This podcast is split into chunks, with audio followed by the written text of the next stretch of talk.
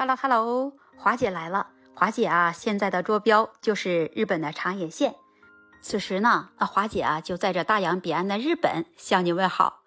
今天华姐来啊，想跟你聊一聊这太空上的事儿。最近啊，这太空上的行星啊，也都成了网上的热议话题了。那我们啊，今天也来说一说，如果行星撞地球了，会造成什么样的后果呢？那地球有可能将会遭受一场前所未有的威胁。就在呀十月三十一号，美国天文期刊的一份研究显示，科学家们啊在地球和金星轨道之间就发现了三颗小行星，其中啊有一颗小行星呢直径为一点五公里，未来啊有可能进入到地球的轨道，从而啊就会对生命产生毁灭性的影响。那么说什么是小行星呢？小行星啊和太阳系其他成员是一样的，是啊。围绕太阳运行的微小、中型的或者是超大块的岩石，那由于小行星啊和行星是由相同的物质结构成的，所以呢，它们被称为小行星。啊，什么是彗星呢？那彗星啊是一个相对更小的这么一个天体，由冰或者尘埃组成的，它具有啊高度偏心的椭圆轨道。它的轨道周期呢，可以从几年啊到一百万年，或者是更长。那彗星与小行星的主要区别在于它们各自的组成。彗星啊，主要是由冰、尘埃或者是岩石构成的，你呀也可以称它们为尘埃冰球。而小行星呢，则完全是由金属或者是岩石材料构成的。大多数的小行星都是在小行星带中发现的。那小行星带是位于火星和木星轨道之间的环状物，最大的小行星呢会被称为啊微型行星。事实上呢，已知的四颗最大的微型行星啊都是球形的，就像地球一样。然而呢，它直径小于三十英里啊，这样的小行星啊，它不是球形的，它们呢往往具有随机的形状。小行星呢，它通常在小行星带中被发现。而彗星啊，它主要在两个区域，即奥尔特云和柯伊伯带围绕着太阳运行。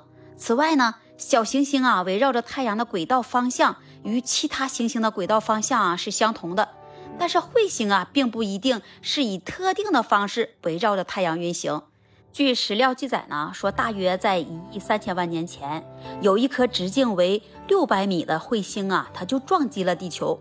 当时呢，就变成了一个大火球，撞入了地面约八百米深，炸掉了周围大约四百平方公里的地面。像这样的威力啊，那相当于当年日本广岛原子弹的威力啊，有它的十倍。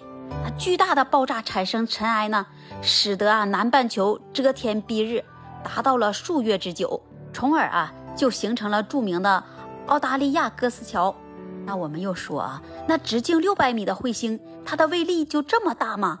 如果是直径啊一点五公里的行星，后果啊确实不堪设想。那么大约在二点一亿年前呢，有一颗直径达到了五公里的天体撞击了地球了。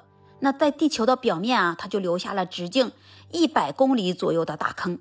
随着岁月的流逝啊，这里就成为了。这里啊，就成为了加拿大魁北克省的曼尼古根湖的核心区域。其实啊，加拿大著名的景点深水湾也是由于小行星的撞击而形成的。所以说呢，行星撞到地球啊，到底是毁灭性的灾害，还是啊更美丽的所在呢？得看我们啊从哪个角度来分析了。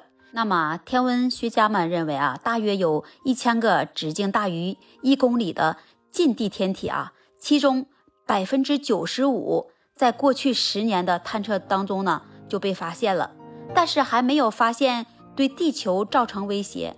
原因那就很简单了，都是月亮。在背过月亮的表面呢，我们可以啊看到都是云，其坑啊可以用体无完肤来形容。直径一公里的陨击坑呢，大约有三万三千个，最大的直径啊达到了二百九十五公里。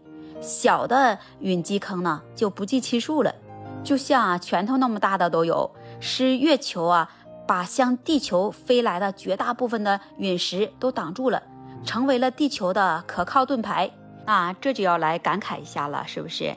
所以说呢，当我们岁月静好的时候啊，你仰望天空，看到月亮满身伤痕的时候，我们啊，是不是就应该对月亮充满感恩？